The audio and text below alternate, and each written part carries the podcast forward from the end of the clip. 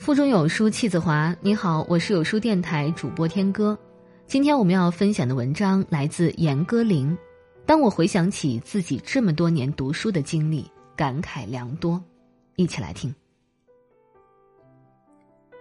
我出生在一个书香家庭，父亲虽是作家，但他很少用自己的文学理念影响我。在我的生活学习中，父亲就是一个很客观的教师。是我一生中最好的文学伴侣，最好的交流文学的朋友。父亲常与我沟通他最近读的好书，也会建议我去读。每天早上不管多忙，我都要拿出一小时与父亲喝咖啡，然后谈一谈我最近写的文字。他看完以后会提很多建议。在成长的过程中，有这么一个可以谈心的人陪伴，我觉得很幸运。我为有这样的父亲。感到荣幸。父亲开始并不看好我写小说，对于我走上写作的道路，他完全感到意外，也完全不知道自己的女儿可以成为一个小说家。小时候，我是一个爱唱爱跳的小姑娘，经常进入属于小孩子自己的剧团组织去跳舞。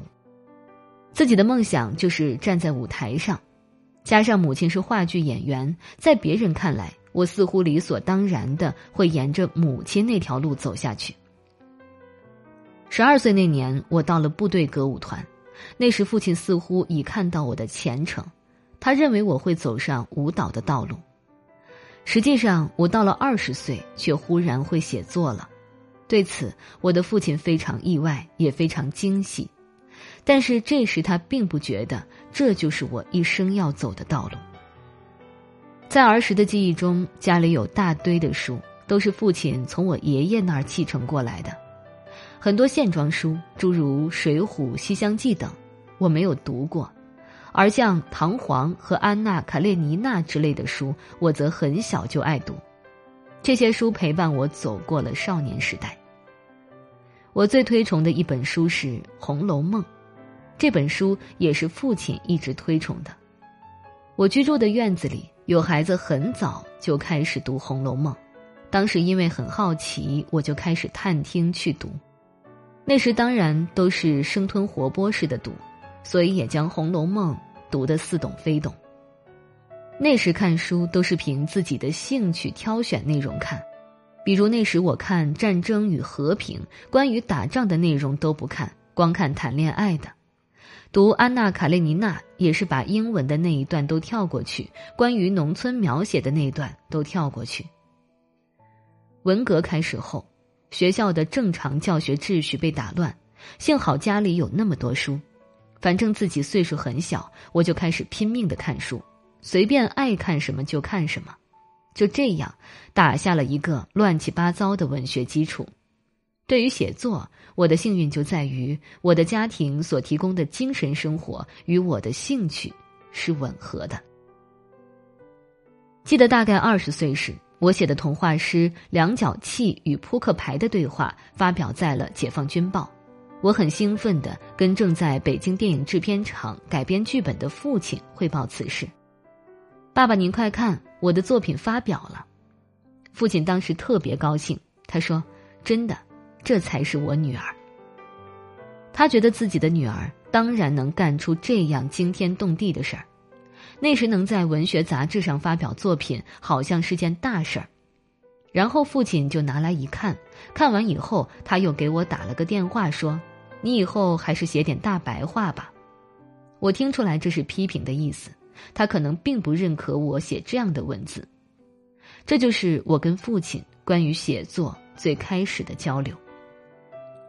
后来我越来越认真的写了，父亲也跟我说：“你写作先天不足，因为没读过什么书，文革时耽误了不少，基础很差，所以你要非常用功，得比人家都要用功很多。”用功这个词就这样刻进我的脑海里，我觉得自己是只笨鸟，如果不每天五点钟出林子，就没得吃。我一直到现在都很恐慌，每天都认认真真的在家里耕耘。然而，对我写作影响最大的，却是共和国历史上的一件重大事件。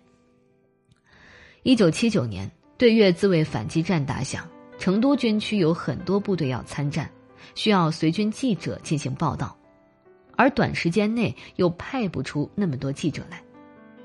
当时我正在跳舞和不跳舞的选择间徘徊，因为大家已经发现我很有文学创作的天分，领导就送我到舞蹈学院去学编舞。那时我就要写舞蹈大纲，这时部队发现我还可以写。就在这个时候，我说我要上前线去锻炼。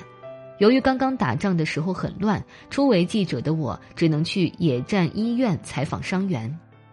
第一批采访作品发表后，我发现原来自己是可以吃写作这碗饭的。从此以后，我就在军区报纸上发表一点东西。那时我就不跳舞了，我跳舞的条件很不好。我觉得艺术是关乎登峰造极的事情。如果一个人只能平平的跳两下，这不是自己想达到的一种境界，所以我就放弃了跳舞。当时在前线，大多数受伤的战士跟我的岁数差不多。我突然看到了真正的生与死，看到他们正值青春年华，却在刹那之间就变成了残疾人。当采访每个负伤的战士，谈及他们的家乡和父母时，每个人都好像有一个故事，我就自然而然的想写这些人的故事，而这些人的故事。一直到现在还影响着我。在这种情况下，我更觉得做一个跳舞的人，仅靠自己的肢体表达东西，这种表达方式太有限了。这么多年的经历，使我感到仅仅读万卷书是不够的，行万里路对人的一生影响更大些。其实很多大家，像沈从文、像高尔基，受到的正规教育非常少。沈从文读了五年私塾，高尔基只上过两年学，但他们的小说都写得非常鲜活，这是因为他们很早就接触了复杂的社会，看到了人性。我在年轻时就进了军队文工团，这里有各种各样的人，他们来自各种家庭，有农村的，有城市的，有高干家庭的，有普通家庭的，他们中有男有女，有的年纪很大。有的年纪很小，这比一个连队要好很多。连队是清一色的农村兵，而且都是男性。在这样一个集体里面，我接触了很多人，然后我又到西藏和四川的各个地方去演出，见到了各种各样的文化，诸如羌族文化、彝族文化、藏族文化等。这些经历对我的思想影响很大。随后，我又到了美国，在那里读书打工。这些经历让我的人生每天都有变数，每天都有很多遭遇。这种遭遇就变成了自己想写的东西。你可能不会想到，我在三十岁开始学英文，只学了一年零七个月，英语就考过了托福的研究生线。当时托福的研究生线是五百五十分，我是五百七十七分。那个时候我连考三场，第一场才五百三十多分，但在两个星期之内考了三场，就积累了很多考试经验。当时我胳膊上写的是单词，端盘子时看的是单词，一天只睡四五个小时。这段考试经历告诉我，成功只有一条路可走，那就是勤奋。后来我到美国入校读书。这段时光弥补了我人生中的一些缺失，那是我少年时代囫囵吞枣式乱读书造成的。学校里的读书方式是非常系统的，书要用英文很系统的读一遍，《红楼梦》也是用英文加读过一遍的，这是很有意义的经历。在校时，因为选课超过三门外的不需额外交学费，所以我选了五门课程，五门是最大的限度。加之我获得当年的全额奖学金，那就意味着这五门课都不需要我付费。我很贪的，五门课程一起读了下来。实际上，这也把自己逼到了绝境。这是段苦中尝甜的经历。记得上完毕业前的最后一堂课时，我对自己说：“世界上再没有比那段时间更苦的日子了，真是太苦了。”当我回想起自己这么多年读书的经历，感慨良多。一个人把书读进去，让书伴随自己成长，此时再审视世界、关照自己，所获得的世界观、人生观完全不同的。这和一分钟学问家是完全不同的。我写作和读书这两件事情，在别人看来是没有用途的。有时在创作过程中，我自己也会想。这能发表吗？像《陆犯焉识》这样的小说写出来以后，会有人感兴趣吗？这样的问题其实想来也徒劳。如果写别人都想看的，那么恐怕我写不出来。别人想看也好，不想看也罢，但我要完成自己心灵上的一个功课。这个故事，这个人物，我感兴趣，就要将其从内心呈现出来。当然，很可能自己写出来的东西和自己的为人处事、快乐、幸福感都不一样。和看书一样，可能眼下得不到回报，回报也许在很多年以后。那么，这个事儿你还做吗？我们这一代人的少年时代物质非常贫乏，但每个人的经历都很丰饶，每个人都有很多很多的故事。现在回头看。除了悲凉荒诞，还有很多那时未被理解的深意。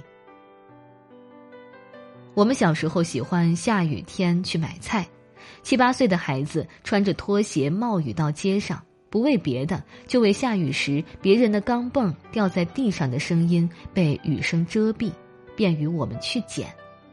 这种经历现在的孩子几乎没有，我们就是这样成长着，有很多小故事。这些故事不写是非常可惜的，是现代年轻一代根本想象不到的。或许，这些鸡毛蒜皮的经历，在某种意义上也有着独特的价值。在我个人看来，阅读和写作不可分割。在我的写作生涯中，作品中很多人物都是与我自己不同的。比如像我的小说《第九个寡妇》中王葡萄这样的农村妇女，《小姨多鹤》里面的多鹤，还有工人的妻子，都跟我个人的经历不同。但是我觉得这些人物又都有自己的影子，包括里面的男人，甚至比较负面的人物，实际上都有我自己的影子。作家如果不能够找到他和笔下人物相通的地方，哪怕他写与他很相似的人也写不好，那么就一定要站在这个人物的角度去理解世界。中国近代作家中，我很喜欢张爱玲，但是与她的经历不一样，张爱玲只会有一个。张爱玲之所以伟大，就是她把上海写成了她的，就像福克纳把他的小镇写成了福克纳的。马尔克斯把他的小城写成了马尔克斯的。我写的上海，也是我自己的。我前半生戎马中国，后半生旅居海外，走过西藏，在陇西高原上观望。特别是少年到青年时代，军队生活给我的烙印最深，那是我世界观形成的关键时期。那段时光影响着我此后的每一部作品。